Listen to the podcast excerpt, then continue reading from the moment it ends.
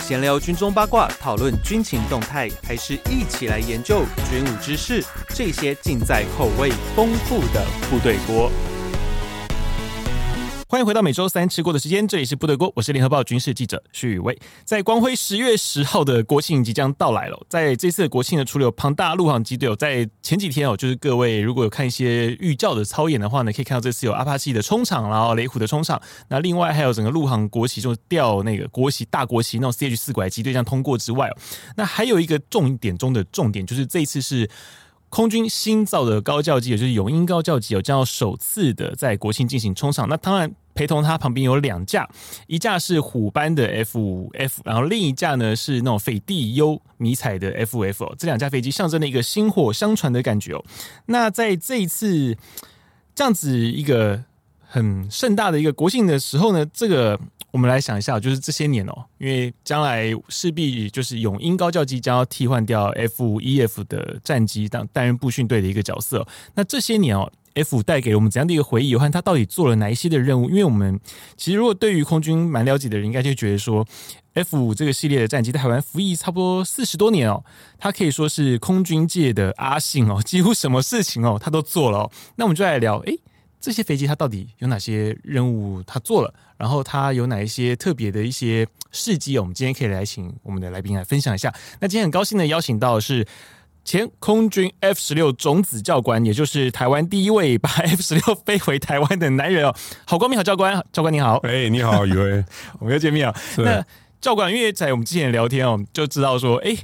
您居然是 F 五的历练超级完整哦，就 A、B、E、F 都经历过。我们就先聊那个 F 5啊，就当初您在进入空军之后，您接触到 F 5这个战机的时候，你对它的第一个印象是什么？哦，那个我会接触到 F 五 AB，就是呃，我在步训队的时候，那时候是一九八一年，我从官校我们完成基础训练之后，然后到台东的步步训队，那那个时候五 AB 还没有淘汰，嗯所以我在步训队的时候是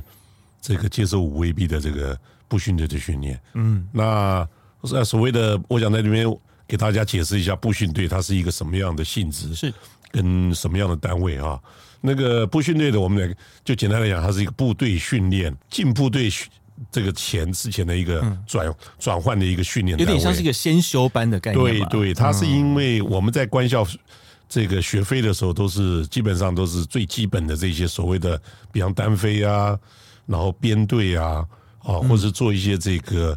一些简单的特技啊，因为它牵扯到本身飞机性能，还有它本身的这个武器的这个能力之外呢，嗯所以我们。在官校飞的都是一些最基本的这些这些动作，是那可是到了步训队就不一样，因为步训队他开始就给你所谓的有很多基础的战斗训练了，嗯，啊，包括对对空对地，所以在部队训练的时候，他就必须要用呃比较接近在部队上的这种所谓的直现行的这种战斗机的这种这种模式来训练，是那让你完成大概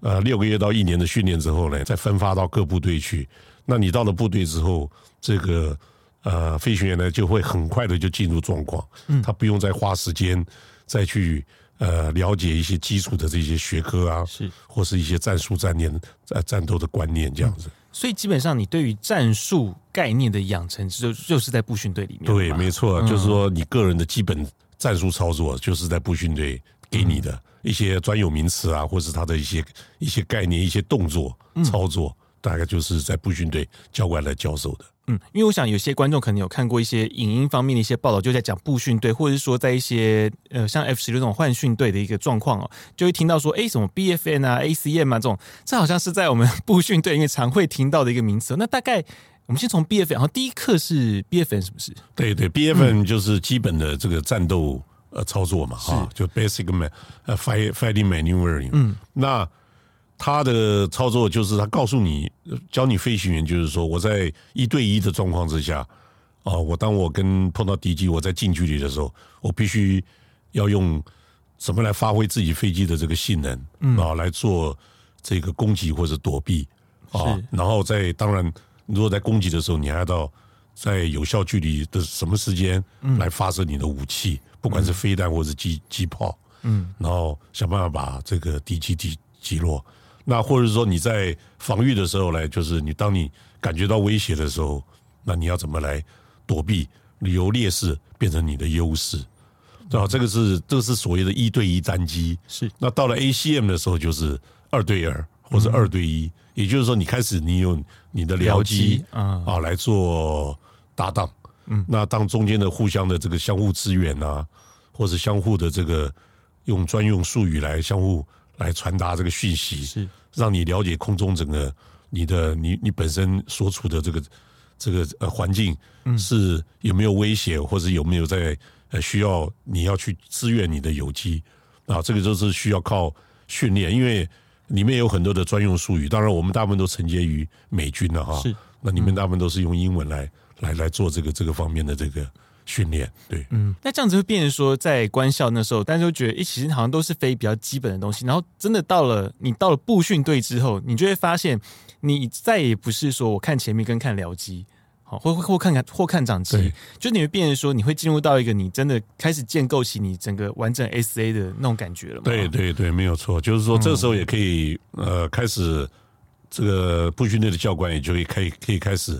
呃了解，就是这个受训的学员，嗯，哦他本身有没有这个能力，未来到部队里面，他能够达到这个我们空军需要赋予一个飞行员最基本的这个、这个能力，所以真的能不能打，就是在步训队的时候对看得出来了对对对哇，是尤其哎、诶这样我会觉得其实真的是个蛮大的一个分水岭，因为你到了步训队之后，你开始学习，你真的要会战斗对。哦。那在之前官校的时候，你是先学习我要如何把飞机飞好哦，所以这个差别，就您那时候啊，你受训的时候，你会不会觉得说，其实到从那时候官校的高级组，然后到了那个。进入到了步训队的时候，那个压力是一个指数方面的成长， 哦，哦当那当然了，因为那、呃学生跟因为官校的时候，那个时候哦，那个是因为可能你在官校的时候，你还属于不管你现在像官校，他们都是已经毕业，已经挂接了，是或者是像我那个时代，我们还是官校四年级学生，那个时候心态跟你到了部训队不一样，因为部训队你基本上你是一个成熟，已经成熟的飞行员啊对，了就是已经成熟飞。所谓的成熟飞行，就是你是已经有阶级，嗯，你开始，你虽然是一个学员，但是你你本身你已经是有挂飞鹰的、有阶级的飞行员，嗯，也就是说，你基本上在在这个后后续的你的职业生涯里面，你已经开始走上你的战斗的这个、战斗机飞行员的这条路了。是那那在官校的时候还不一样，因为官校你可能还会转换到空运啊，因为能力不足，或者说你甚至没办法胜任这个飞行的这个这个这个这个任务，你就可能被淘汰，再转到这个修护啊，或是通讯去。所以说，这个两个的心态不一样。那到了部训队，呃，那个教官的选拔也是从各部队里面选优过来的，是所以他的地处在台东嘛，哈，也比较这个我们讲比较偏远一点。那那个时代，呃，我在步训队的，我的感觉就是啊，把我分配到一个很很很偏远的地方，然后呢，很专心的就开始接触部队里，因为他这个到了步训队里面，他变成一个中队的模式，是所以他就所有的这个编制就像在部队里面的一个中队一样，嗯就是有队长啊、副校长啊、副队长、副校长、分队长啊、嗯作战长，就完全是按以后你未来要到部队里面的。所以他连那个编制都已经不是像官校那样，对像是个对对像是个教一个教室一个班级一个班级，对他已经是一个部队了对，嗯那官校呢，它只是一个训练，比方说呃甲班、乙班啊，它只是一个这这个有一个主教，它只是呃一个上这个这个甲班、乙班里面，它里面有有多少的这个官校教官，嗯，来依照你的上上班的这个行程来来来开始来来飞行。那部队在部训队就不一样，部训队开始就是一个中队的操作，包括机务室啊，包括里面，所以说你到了。完成了，你到了部队的时候，你就非常的习惯，嗯，你不会有那种那种差异感，你也不会有那种搞不清楚的状况。所以连机务方面的配合，其实就跟部队的运作是完全一模样的，对一模一样对哇哦，对那一模一真样的是完全不一样。对诶，可是这样对于整个整套的科目来说啊，因为你在步训队里面，你学对空对地，那你如果未来是一个纯空优的战绩，例如像现在我们台湾啦，以现在的状况，如果说我在步训队里面，可是我未来可能就是要去换项的人，那我学对地的会不会说，变成说在之后以后就用不到了？我我我我认为那个是没有关没有差别，因为、嗯呃飞飞行的东西它这个涵盖的太多了啊那你今天你在步训队里面，你你是要全面接受对空对地的训练是嗯啊。这个里面这些训练对你来讲以后都有帮助，即使你以后分发到幻象没有对地的能力的这种部队，嗯但是你本身有这个概念，是所以也许你在某一个阶段做升迁啊，嗯或者是做飞行员转换的时候，你在转换到像 F 十六就这种有对地能力的飞机的嗯时候，你就很快的就进入状况了。就不会说因为你没上过这个课，你嗯对重新还要再来过一对对对次。哦所以不训练他的训练是全面 的，他不会认为他不会先设定你以后要到哪一个部队。好，所以这次我们再帮各位听众理清一下，所以步训队的概念就是要从一个飞行员变成一个战斗机的飞行员，好，这是一个阶段。但是你到了接下来你分发到部队，就变成像是 F 十六战斗机的飞行员，就是拿一个 rating 的概念了嘛是是，没错，哦没有对。所以没错基本上步训队你结训的时候，你就是一个 OK 的战斗机飞行员了。对对对，嗯好，那可是我们刚刚听到的就是。哎、这 F 五啊，你在步训那面学，就是对空也要会，对地也要会哦，甚至很多的战术战法你都要会哦。那时候我们就可以回到 F 五这个战斗机的本身、哦。咦，教官，好像 F 五这一架战斗机在台湾真的跟阿信一样，他他有什么事情他是无法做的？我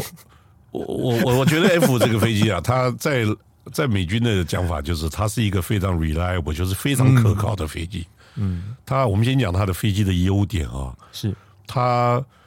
它本身很轻巧。嗯，啊，这第一个，第二个就是说，它两个发动机，是，它把安全系数提高了。嗯，因为它一个发动机即使损坏了，它另外一个发动机还是可以提供这个飞机安全的返航。是所以说，这个 F 五它本身在美军当初设计它的时候，它它的雏形啊、是来自于 AT 三八，是因为它这个机身的设计是可口可乐瓶的那个样子，嗯嗯，啊，就是因为空气动力学它设计成那个样，就是让它这个飞蜂机。腰嘛？对是不是对对对，嗯它这个飞机本身它这个尺寸啊，要比一般这战斗机要小一点，小啊，啊小一点。然后当初美军设计它的时候，我在想这个，我当然我不是说很确定，但是我我个人的与美军接触之后呢，我研判它这个飞机就是在做这个世代飞机战斗机交替的时候中间的一个过渡的一个飞机。嗯，所以它 F 很快，在在美军的这个服役的期时间很短。嗯啊，它很短，它就它就被汰除，但是它把这个飞机拿来外销，那我们早期在上一世纪这个七七零年代跟八零年代的时候，我们都晓得那个时候我们还接受很多的美元是啊，尤其在早期的时候，那个两岸的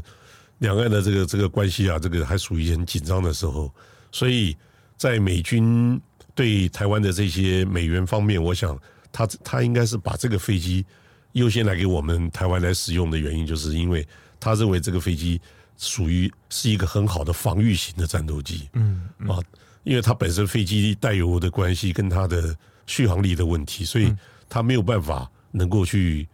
主动攻击这个到到中国大陆去攻击虽哦然是属于一种比较短腿的对，飞机它比较短的。啊那因为它这个飞机本身设计的这个呃安全性啊，跟它的这个这个作战能力啊，所所以说就像你讲的，它几乎后来在有将近大概二十到三十年嗯的时间，是台湾整个空军的一个主力。是呃，那个时候我们台湾的所有的战斗机联队里面都是用 F 五，嗯，来全来全部都是 F，对，全部都是 F 五。嗯，那个那个时候最后的我们交接的那个时候是 F 一百嘛，嗯，跟幺洞四、西 K 跟新竹之外，其他的全都是 F 五。啊，有四个另外四个战斗连的全都是用 F 五来做，包括这个步训队，因为步训队后来也也换装了 F 五 EF，所以他在台湾这个整个空军的空军史上面，他应该占了非常重要的一个地位。嗯，啊，那呃，以目前现在空军的状况来讲，不管你目前现行的飞行员，不管飞的 F 十六或者是幻象或者是 IDF，他在步训队受训的时候也是用 F 五是接受最基基础的训练，所以我们可以讲说，这个如果在 F 五没淘汰之前，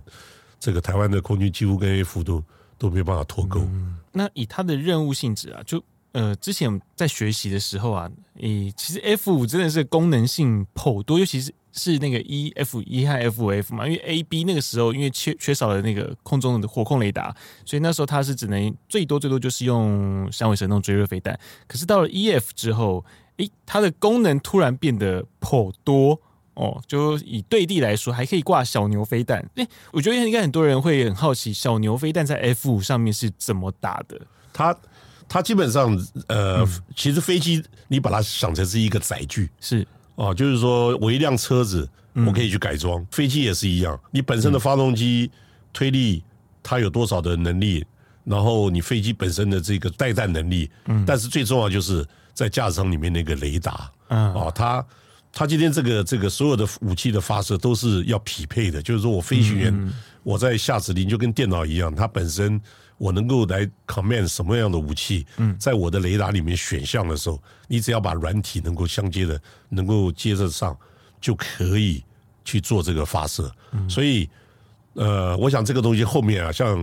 F 刚开始来的时候，是因为他没有这些能力，是因为那时候武器还没有研究出来。是，像这些飞弹，后续的这些飞弹，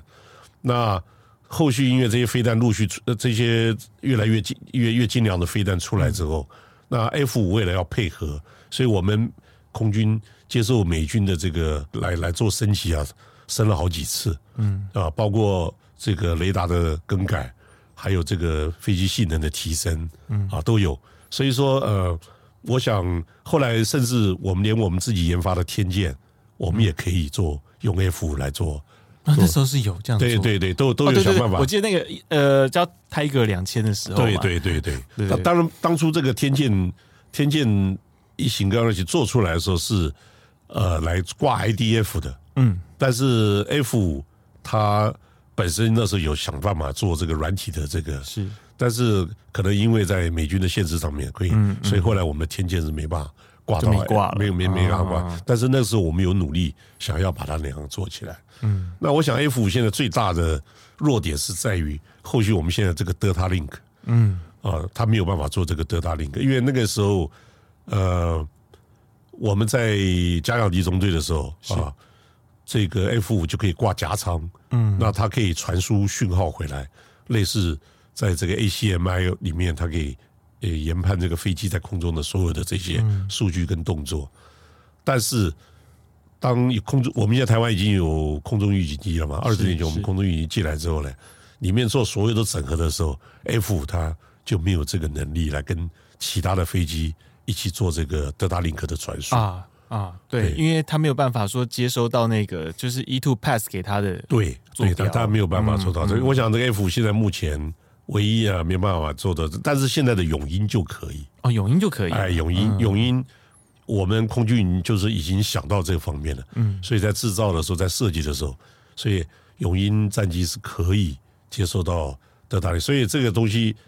也会改变未来步训队它的训练的内容，嗯嗯，啊、因为你会让你的飞行员在提前在步训队就接受到了这方面的训练哎。对，所以在步训队的时候，其实 BVR 是不会上课的，对不对？对，以前是不以前没有嘛，没因有为因为你飞机本身没这个能力嘛，对对，所以变成说以后到永英的时候，因为你可以收到 E two 的讯号了对所以就对变成对说是可以上 BVR 对，了所以说他在进部队接受、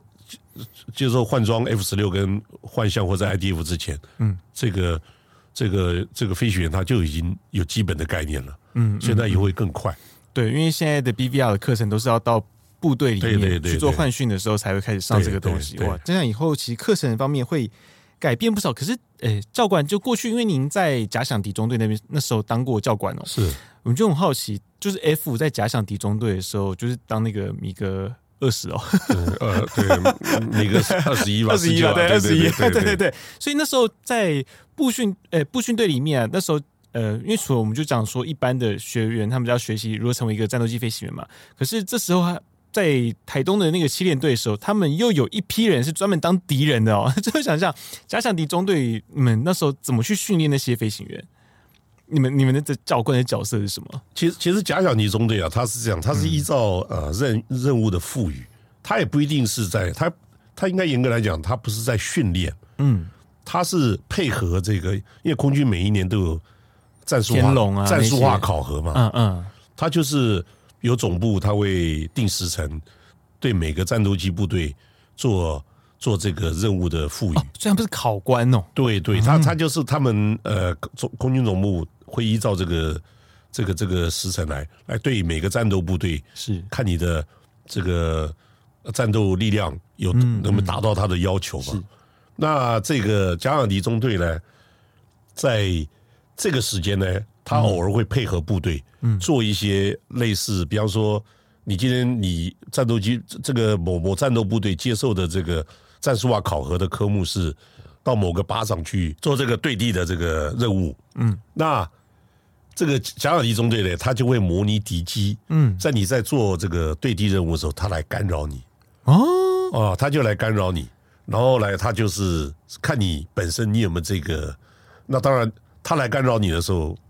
包括站管或者现在的空中预警机，都会来告诉你这个资讯。嗯，那你本身你就要把这个，当有敌机来干扰的时候，我必须要怎么回避，或是有怎么样有有别的支援机来跟他缠斗来，不要影响我的这个攻击目攻击的目标的这个最后的目的达成。这个东西就是就是整套的，嗯啊，那所以假想级中队它其实那个时间，我那时候我们在的时候，其实我们大部分的时间是训练从部队送来的飞行员，嗯，在精进他的不管是 BFM 就是基本战术训练，或是或是这个 ACM 啊，或是 ACT 战术训练。啊，战斗训练、战术训练，嗯，啊，战略，这这是我们让飞行员更了解更更多的这个资讯，呃，包括实战方面的这个训练，然后呢，给他们更多的学科，嗯，让他们成为种子教官，回到部队的时候变成部队上的教官，再去教后进后续的这些飞行员。哇，所以是教官的教官，对对对对，你可以这 样讲，对，等于是说是战斗部队里面的一个叫炸死，就是炸死班嘛，哈，是是它是跟假想敌中队是合在一起的，嗯，因为我们毕竟台湾的空军没有那么那么的编制没有那么的大，是是，那你我刚刚讲过，就像你刚刚提到那个假想敌中队，我是名字叫假想敌，让你、让你想说啊，我当然我们要我们在在那个中队担任教官的时候，我们所要了解的是说，呃，当初当时的这个敌方的就是中国大陆那边空军他们的战术战法，嗯，我们要有所了解，是因为你不了解，你就不知道他们会用什么样的编，比方说队形啊，用什么样的高度，或是用什么样的战术来来来对你做骚扰或是攻击。那我们这些东西呢，会在学员来受训的时候会告诉他们，但是不会让学员去飞这个。嗯，那真的来执行这个所谓的这些骚扰或是呃，或是干干扰这个我们空军的这些飞机，不管是对空对对地任务的这个任务、任务，是由这加尔尼中队的教官来飞。嗯，那真的到加尔尼中队来受训的飞学员，是最主要目的是把他训练成种子教官，回部队再继续去把这些战斗战术的观念再传授给部队的飞行员。哎，所以那时候像你们做了蛮多，加上加上敌中队来，应该是做了蛮多协训的嘛。像是刚刚您所说的，就是人家炸射班的时候，你要当骚扰的敌机啊那些。对，所以你们在当初教官，你那时候进到假想敌中队的时候，首先第一件事就是先去学习解放军的做法嘛。哦、也没有，那就是一般的。我我我，你知道我们有些情报资料，那个时候当然都是有这些单位会给我们这些资料，所以我们只是一些学科上的这些了解。嗯嗯。你说但你们要去模拟出他的那些做法啊没有，因为飞机的性能，我们还是用哦 F 五在飞。那你我们是不是飞的苏苏海二七，或是嗯嗯我们可以做 Cobra 动作啊，或者是那也飞不 了。对对嗯所以说我们也没有办法，所以我们也可能只是把飞机涂装成这个啊那红个样子哎有红星哎哎对，对对然后做一个佯攻，嗯做一个呃，可能他的战术方式跟我们不太一样，可能他有前后队形，嗯，有大什么大雁队形，他是不不一样。反正很多这些他们用他们的术语来，但是这些东西都仅限于炸射班教官自己来研究，啊啊然后来然后来配合这个各战斗部队的战术化考核的嗯时候，我们来来做。嗯，所以我刚刚讲，他其实假想敌，我们在台湾的假想敌中队没有像像这个 Top Gun 那样嗯哎，像美军啊，他们这红旗啊，或者在 Top Gun 他们这种没没有没有做到那么这么的真的是真正的真实感。嗯啊，因为我们飞机本身的机种没有那么多嘛，是是对不对？所以说给大家澄清一下，大概是这样子。嗯，并不是那个，就是一直在对那些学员，就是受训其他学员，就是当很可怕的敌人这样。哦，没有，那没有没有，那个在那个像那个这种东西啊、我们一般呢，比方说像我们今天空中做二对一啊，或二对二，我们一定会在地面提示的时候就会设定一个人是今天你，比方说二对一，你今天是练，就是我有我有在我有僚机的情况之下，我们攻击一个目标，嗯，那你今天这个当目标那个人呢，就在地面提示的时候，我们就设定好谁就是今天上去你做哪些动作，嗯，然后后面两架飞机要怎么样来才能达成有效的攻击，嗯，啊，或是我怎么去拦截你，但是没有说特别说去担任这个敌机这个这个人是啊需要用什么，他需要有什么身份，或是哦他他本身要具备这个什么样的，就像真的模拟这个呃米格机的动作什么的、都不需要。嗯，它只是因为飞机在空中，其实战斗机大同小异，它们飞的东西都是差不多的。是因为你本身你除了你除了这个本身这个呃电子装备的慢慢精进之外，你其实基本的这些动作都是一样的。那我们接下来我就聊到，诶、可是，在 F 五经历过四十年，四十应该说四十对多对，超过超四过十40多。年如果对加 F 五 AB 的话，那就不止了、哦。对对，呃，接下来就是要交棒了，接下来的永鹰哦。可是永鹰这个飞机呢，跟 F 五当初是完全不同世代的一个设计哦。我们从之前的一些新闻报道啊，包含像他那时候交机哦，到后来的那个首飞啊，那些很多很多的活动，我们可以看到，就是整个永鹰哦，它是一个现代化数位所设计出来的一个飞机，包含甚至它的训练方式，其实跟过往，其实刚刚郝光郝教官就已经有提到，有些不同了、哦，包含像以后可以上 B V B V R 的一些课程哦，就是视距外空战的一些空这些课程，其实未来在永鹰都是可以做到。诶，可是像以 F 五跟永鹰来说，有一个很大的差异是在它的发动机上面是不一样的、哦。那像 F 5它是有后燃器的，那永鹰是没有后燃器的。呃还有另外一个是 F 5本身它是传统机械液压操作的飞机，可是永鹰它是 fly by wire 的飞机。那这两种飞机的差异这么大，那未来在这些学员啊呐、虽然说新人操作应该说从头开始嘛，所以其实他们对于过去的一些，我我觉得对于我们 这那种比较之前学习的，就从那个传统液压操作到 fly by wire 这个时代，刚好在这个交接期，希望就像我在摄影上面，我从线性变非线那个年代。交接这一阶段，我们那种感触会或感受，或是那种落差感会比较大。可是对于这种飞行操控，已经完全说换了一个世代的方式哦。诶，教官，你觉得这对于未来学员的影响会是大概什么样子？其实呃尤，其在超，尤其永音又不能对超音速哦。嗯，其实就这样子啊，我们我们应该是嗯、来讨论，就是说，因为呃现在我们永鹰是国际国造，是所以说永鹰对永鹰飞机的这个本身的这个定位啊，嗯，它就是当成一个训练的飞机，他就是教练级。对，，它就是教练机。可是这样，有些人不是传闻说，未来如果说战争需要的时候，永音要上战场。可是，应该他没有他这应该个不太能吧他没有这个能力，对，嗯嗯，因为我们现在已经不是像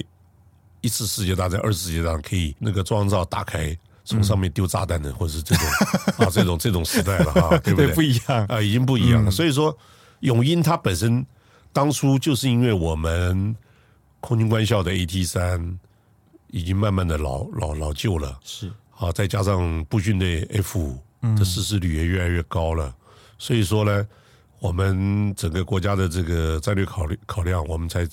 才想到说要用国际国造的方式，不要再都是找找外面来买、买买飞机，因为你你找别人买飞机，你就会受制于人嘛，哈、那为什么当初步军队用 F 五？我想这就是因为我们那时候还没有能力国际国造嘛。那现在永鹰既然可以国际国造，它的永鹰的这个呃原型啊，受 IDF 的影响很大，它基本上就是以 IDF 的这个这个外形跟它的本身的这些制造的这些条件来来来做的这个这个设计啊。那它至于说它发动机的推力大小，其实它只要不做战斗，这个推发发动机的推力大小事实上影响不大。你说它有没有超音速的这种呃能力？我认为那个都不重要，因为超音速这个来讲，它其实是蛮抽象，尤其对飞行员哦。嗯，因为我们在超音速的时候，你如果在你是一个飞行员的话，你不知道你超音速哎，啊，因为过程中对是不你都知没有道的任何的，你在在在飞机上你不会有任何的感觉，你只有仪表告诉你超音速了。哦，哦，对你飞机不会有任何的有所以有音爆是外面的人在哎，听对到的，嗯对对对，是啊外、外面的人才会知道。你在在架子在在这个这个架子上里面，你不晓得这个飞机有超音速，嗯，你只有参参考你的空速表哦，超我超过一个马赫了，嗯，好、那超音速它还有有很多的条件哈、是当然推力是其中一个，嗯，那通常来讲，我们像 F 五啊，或是甚至 F 十六，你如果今天要最快超音速，一定是用俯冲的方式，嗯，啊、当然推力再加上推力来帮助你，所以在短时间之内我可以加速到超音速。但是在超音速来讲，在整个呃空战的过程啊，其实超音速它其实是非常轻微的一环，嗯因为超音速并不代表你的战斗能力会更好，哦那你只能说你。你在逃的时候可以逃得比较 快，啊，对对对对，就是别人可能追不到你，是对，那你说飞机性能，你说今天今天这个战斗机的设计，它都要能这个基本的超音速都是以，因为我人我们这个人类到这个这个设计到这个航空器到现在，你说穿音速都已经是一个最最最最基本的这个科技了。那战斗机它今天超过音速的状况之后，它今天飞机在做转弯或者做其他动作的时候，它反而受到的限制会大，因为它可能会解体。居力的关系，对，因为承受的基地太大，嗯，哦，所以我们任何的战斗科目在做动作的时候，都没有说是你要在音速以上来做这个动作，是是，所以当然现在可能呃，我们配合飞弹 fire forget，就是说我售后不理的这种情况，嗯，我接敌的时候，超音速可能有用，嗯，因为我跟你对象的时候，嗯，我可能我能够速度大一点，我把你我让你早点进到我的这个射程里面射程里面哎，我把飞弹发完之后，我我一百八十度掉头，嗯，然后我推头超音嗯速，我脱离战场，嗯，我能够回到这个安全区，能够保命，然后我的飞弹自己去把你击落，这可能是在战术上可能会有一些哎这好像是蛮多现在美方他们战术的一个做法，就是对我先冲到你的，你我先冲到让你在我的射程内，然后飞弹丢了，然后我就加速跑了。对对但所以这个时候超音速才有意义。对对，哦，那你说你说表演的时候也不会有超音速，因为在地空你要超音速，基本上它难度就增加了，再来再来对地面的这些噪音的这些。居民会抗议。哦对对对对对，是是，所以说这个超音速，呃，只能说，呃，你说只只只能说是有你你有超过音速这个经验而已。嗯，那你说你问飞行员说超音速是什么样感觉？我想没有一个飞行员会告诉你说他会觉得身体有比较亢奋啊，或者说比较增有有其他的负或担啊，是轻飘飘啊啊，都对没有嗯对对，都没有都没 有。啊，呃，那个我个我就我个人的经验，当初呃 F 十六的时候，因为 F 十六它可以到超过两两倍音速嘛啊。嗯那我们在试飞的时候，有一个科目就是要超过两、嗯两马赫，那都是要飞到五万尺，它最高爬升的最高顶点，嗯，然后在这种空气非常稀薄，把把这个飞机这个推力到最大，然后用推头的方式俯冲下来，才能才能超过两个两个因素。可是超过这个两个因素，你从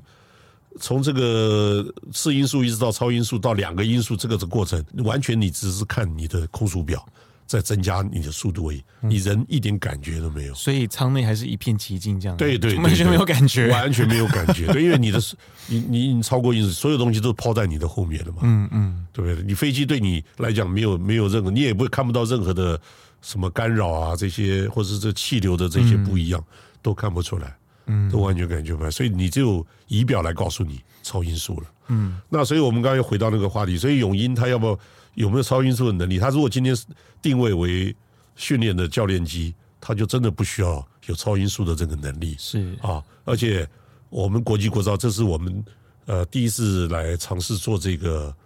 这个所谓的二代机的这个训练的教练机。那呃，你你这个发动机的推力的这个这个能力啊，当然嗯，没有这个后燃器啊，或是有一些某些限制，其实也并不是坏事，因为你是慢慢在进步嘛。嗯，你现在刚开始，你不需要做到那一步，花费大量的金钱，嗯，然后去做一个没有用的东西，嗯，啊，现在特别是后燃器，它还有你多一样装备，你就有多一样不安全的嗯这个因素在、啊。因为我们 F 里面有因为后燃器造成的失事，也很多，嗯，哦，所以说综合以上的这个优点，我认为我们在当初这个不管是设计单位或是使用单位，他们一定有这个考量，嗯，来把这个飞机定位为教练机之后，他们就是来限制这个发动机。那呃，雷达的部分，嗯，因为现在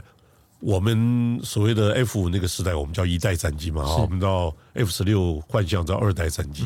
当然，三四代我们是以后那些后面的后 F 三二十二、三十五这些都是有隐匿啊，有这些其他更更高的功能。是至于那至于说以后我们台湾能不能有这些飞机，那以后再说。但目前来讲的话，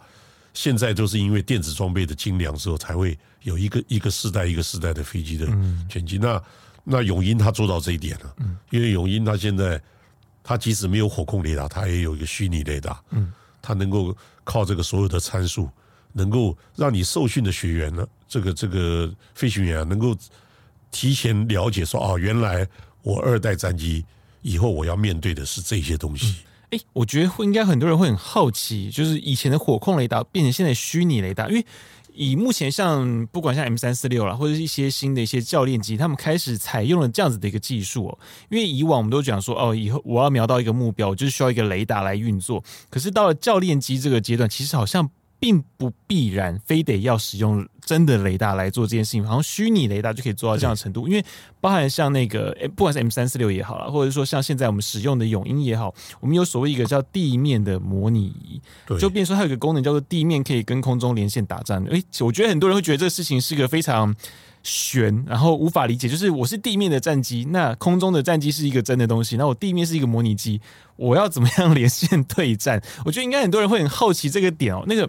好像可以帮我稍微对，这这个就这是样对这这这个就是很神奇对，这对嗯就是我刚 刚讲的 Delta Link 对啊，因为它永鹰现在设计它就有 Delta Link 的能力了，嗯，所以说我现在所谓的虚拟雷达，就为什么火控雷达跟虚拟雷达不最大的不同就是，我火控雷达是要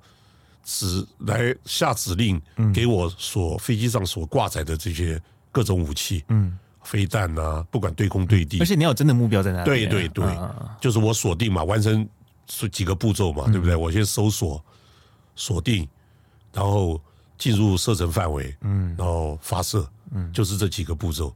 然后这个虚拟雷达它可以做到这些，嗯，它唯一差的就是发射嘛，嗯，但是它所谓的发射是，我也可以发射，只是我发射是一个讯号，嗯，不是真实的武器。所以说我跟地面这个模拟机里面的飞行员做这个 Delta Link 连接之后呢，所以我对我我在空中，你在地面，我们的资所有的资料进入处理器之后呢，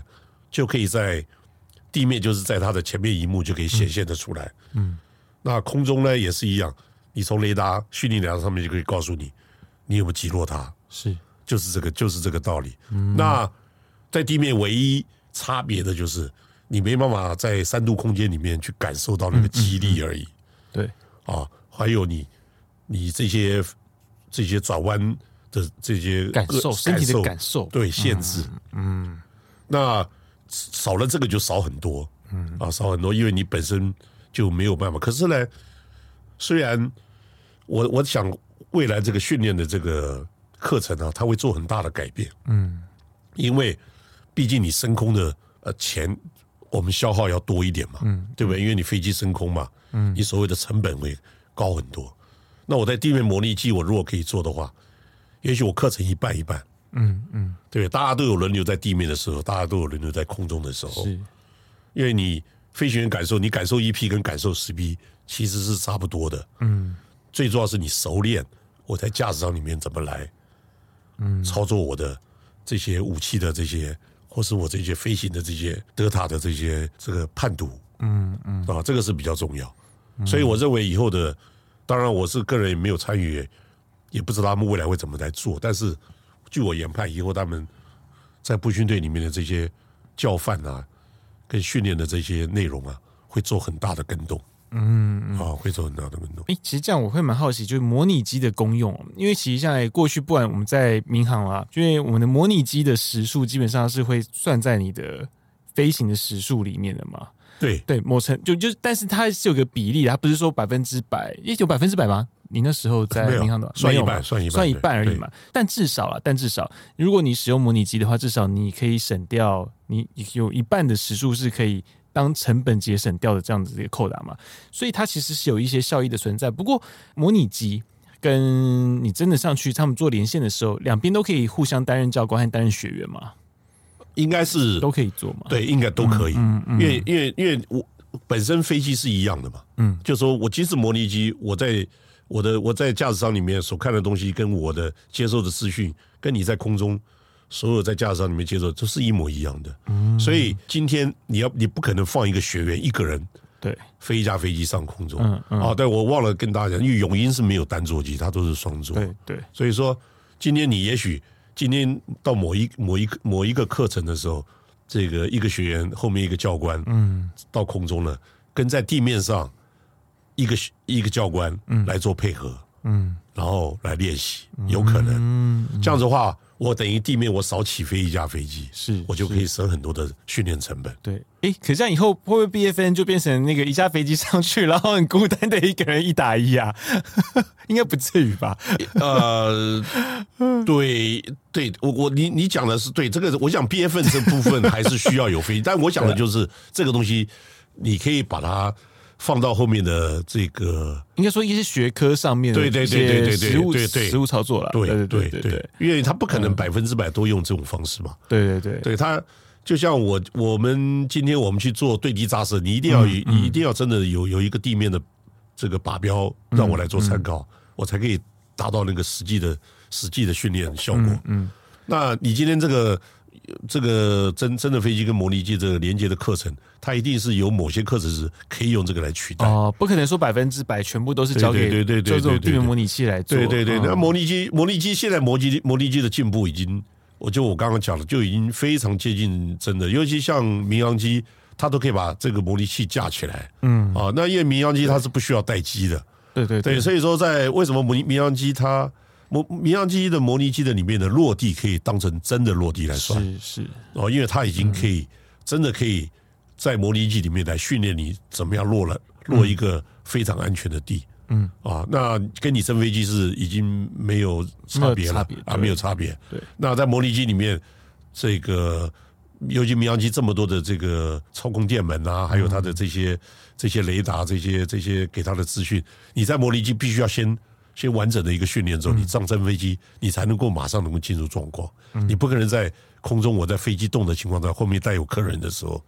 啊，我我要跟地面做连这么多这个频繁的这个联系的时候，我再来开始慢慢训练，那样子反而不安全。嗯嗯，所以说这个是不一样。那战斗机的话，它当然没有这些这些东西，可是我相信有一某些科目，它一定有模拟机可以达到一样的训练效果。嗯，对我我觉得是应该未来未来这个在训练成本上应该是可以节省对，很尤多。其我觉得地面模拟器跟那个，我觉得连线这个功能啦，应该说是一个蛮大的一个进步。因为那时候在永英第一次就那一架出场的时候，那时候没有让我们媒体看啦，但是那时候总统去看，就是有个地面模拟器。那时候我想到，哎、这东西跟那个当初 M 三四六要卖给我那那一架意大利那个飞机要卖给我们那时候的那个设备，其实是很类似的一个东西。就哎。诶这应该就是未来整个就是教练就步训队啊，他们在训练的时候一个一个潮流哦、对那可是像这种飞机，因为它的操控的方式已经跟我们过去像赵文宁那时候飞 F 五的时候，在步训队飞 F 的时候已经完全不一样了哦。它是一个 fly by wire 的一个设计，你知道它是硬感还是软感吗？它这方面，因为我本身也没有进进过它的驾驶舱看过哈，但是 fly by wire 这个东西是这样的，它都是一个讯号传输，是但它原理是这样，也就是说，我飞行员给他多少的力，然后他进到那个中央的这个电脑处置，然后再告诉飞机的操作面来做怎么样的动作。啊，那当然，fly by wire 它有一个最大的优点，就是说它经过电脑的这个处理之后呢，它会给你一些限制，嗯，它不会让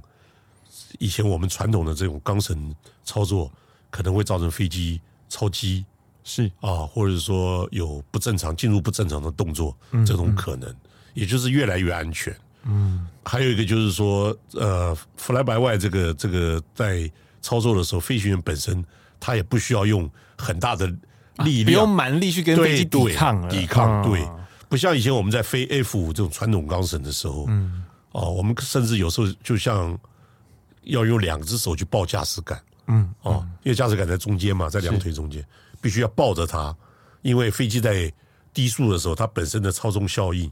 操纵面的效应就比较差，所以你必须可能那个时候用两只手来来来来输力量，来改变飞机的轨迹。fly by wire 就不需要这样子，嗯，啊，fly by wire 比较那那就 F 十 F 十六的 fly by wire 来讲，它本身这个 F 十六的 fly by wire 的驾驶杆，它是还是有移动的范围。啊，还是可以对，移动嗯还是有可以移、有有非常轻微的这个移动的范围。嗯它只是要让飞行员感觉到，当你在施予它的时候，它驾驶感是有动的，嗯有反应的，还有反应的感 觉啊。那民航机就没有，嗯哦，民航机完全是接受你的讯号，嗯，啊，因为我我本身以以前是 A 三三零的机长嘛，哈、嗯，那所以说民航机它就它就不需要这个，因为它毕竟动作都是没有像民战斗机这么大的动作，嗯，所以它就是一个非常。敏感的一个一个感应器在驾驶杆上面来感受飞行员给他的这所以些，很多三三零的教官都说我是两个指头在开飞对机，对对对，因为他只有感受你你要多少的力量，对然后我告诉电脑，电脑来来指挥我的飞机，嗯，所以概念是这个样子。所以在飞的过程中，以一个从那个就是飞完初教机的学员，那虽然说了，现在空军其实也在规划下一代的初教机了，但初教机我觉得应该很难会搞成 fly by wire 那么高级啦，呃，我对觉得有点难啊我我我其实这只是一个转，其实这个对转换很快，很快吗啊你对，很快很快，不就像就像呃，我们打个比方来讲，今天如果说是给你一部很基基础的阳春车子啊，嗯，给你去开一部没有动力方向盘的车子，对对，或者去开开另外，那你只是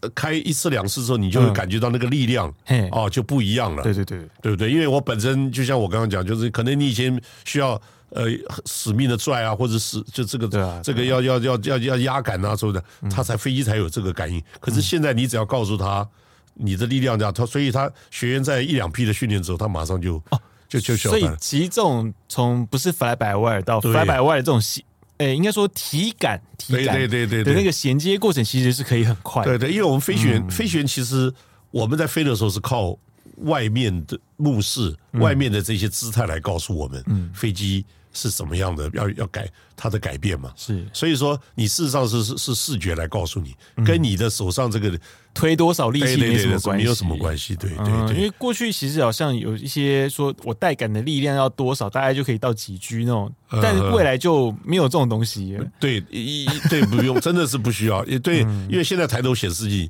当你在带感的时候，抬头显示器你抬头显示器马上就告诉你现在飞机在加速，在进入几个 G。所以说，你以前你在带感的时候，你必须还要低头看驾驶舱里面的这个机机机力表。嗯，那现在不需要，现在抬现在抬头显示器已经告诉你你的机力，所以你当你想再做更好的转弯。这个转弯率的时候呢，或者你必须要在在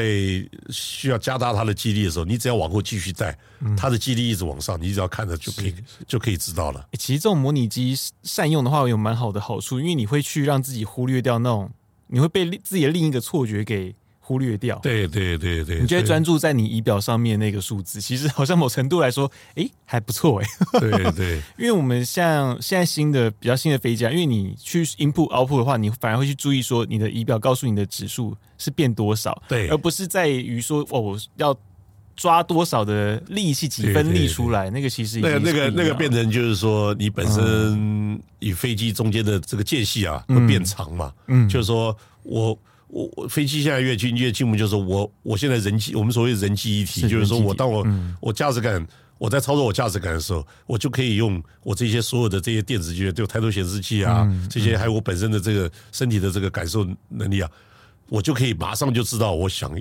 我我在在很短的时间，我要让飞机给到什么样的动作。是啊是，呃，因为我当初有担任过 F 十六的特技飞行员、啊，嗯飞行飞行的这个科目，所以我们在做特技飞行的做这个特技表演的时候，就特别是要要要有这个能力，这飞机才可以到达你想要的那个位置跟、嗯跟姿态。是，所以那时候其实你也是在数据上面去专注嘛，对不对对嗯对对对，那我还会有一个问题，就是说，因为其实大家在那时候永鹰首飞的时候，应该都有看过它的后座，它的后座很特别哦，就是有一个很大片的荧幕。那其实 F 十六差不多。那我想好奇，就是在 F 十六后座的时候，你看复式器起降的时候，那个跟你看实景的差异。哦，这个就是但但过 F 十六是黑白， 对不对？对对，这是个过 程。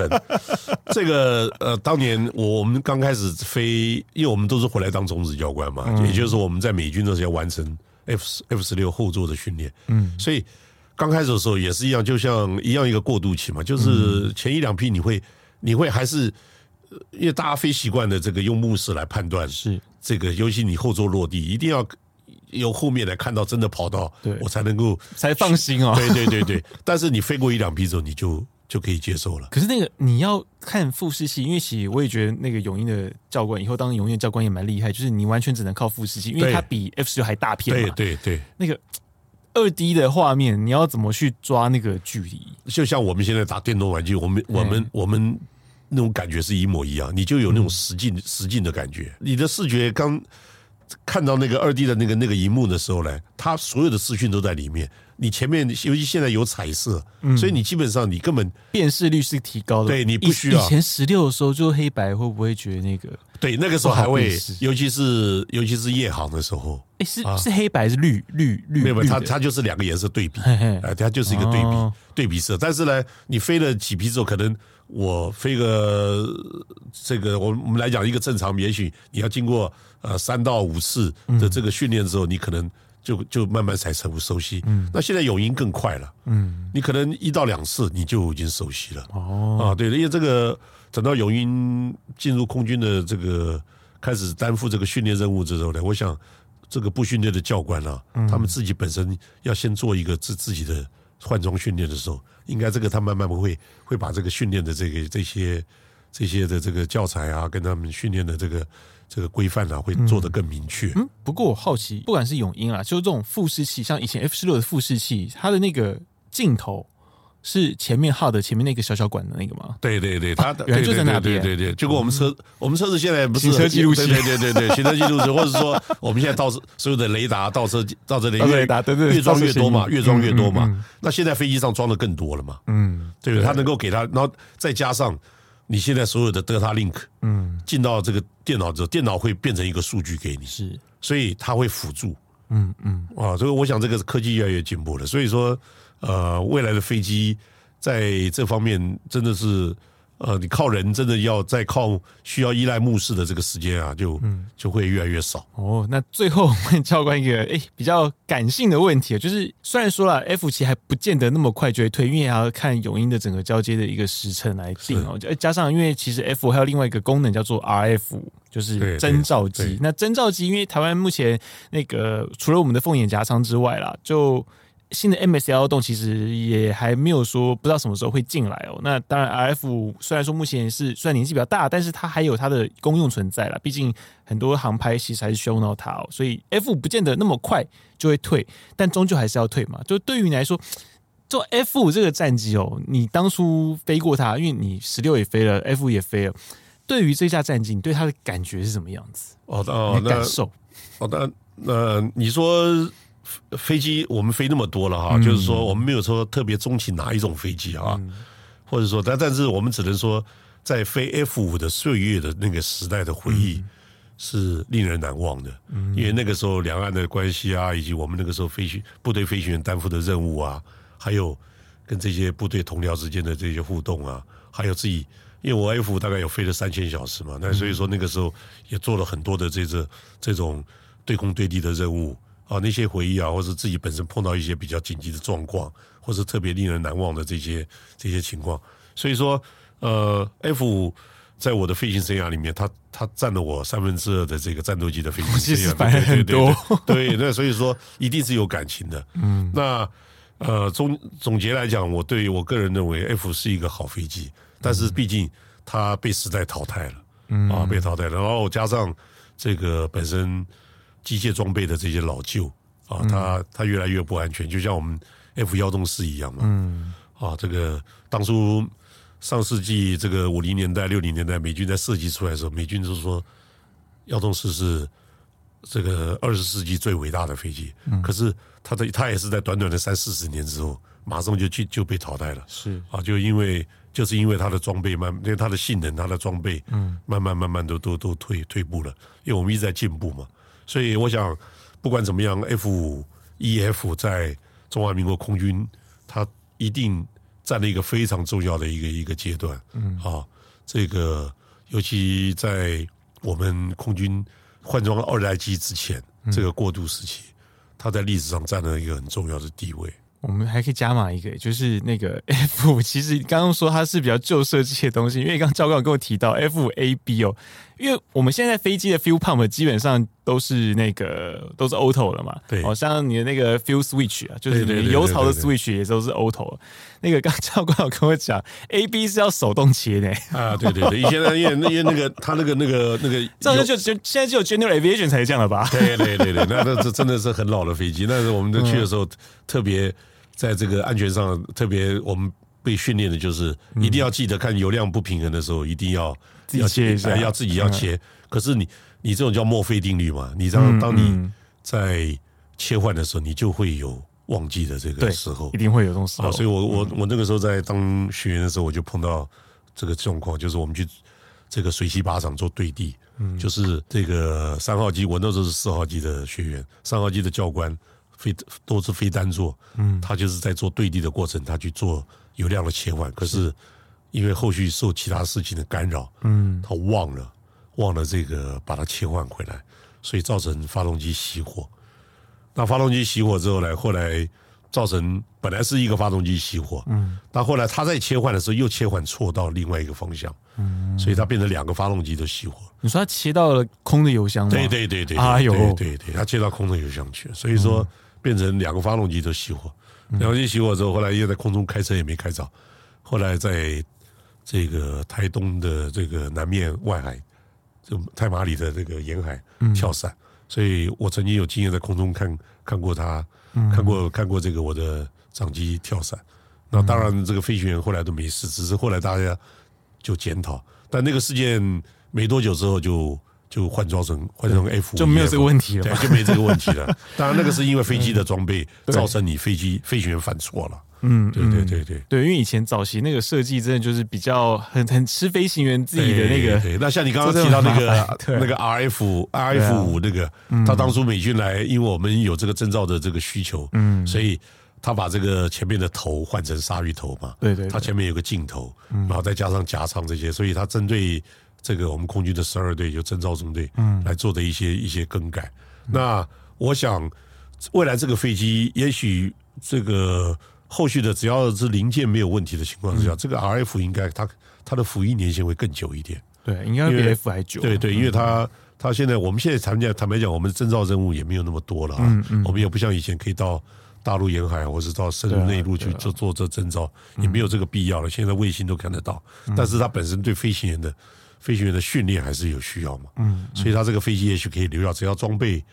这个机机务部分能够支援得上，我想 RF 五一五一或呃 RF 五 F 应该会服役的时间会久一点。是好，非常谢谢教官今天来跟我们分享哦，就是这啊些 F 五在台湾到底做哪些事情，然后另外也跟我们分享哦，就是永英高教机未来在空军大概能够做哪一些的事情哦，它大概会跟现阶段的一些步训队的一些做法会进步哪一些地方哦，这边就跟大家做一个分享。那部队锅非常感谢你的收听哦，我们是每周三更新，如果你喜欢我们节目的话呢，也欢迎您订阅、分享，还有。分享给您的朋友，然后另外呢，我们在我们那个 podcast 的链接下面有一个可爱的小小的抖内链接哦。那如果喜欢我们节目的话呢，也欢迎抖内小弟我哦，感谢大家。那非常谢谢教官今好谢天谢来我们的节目，那我们下周三见，拜拜。是，再见。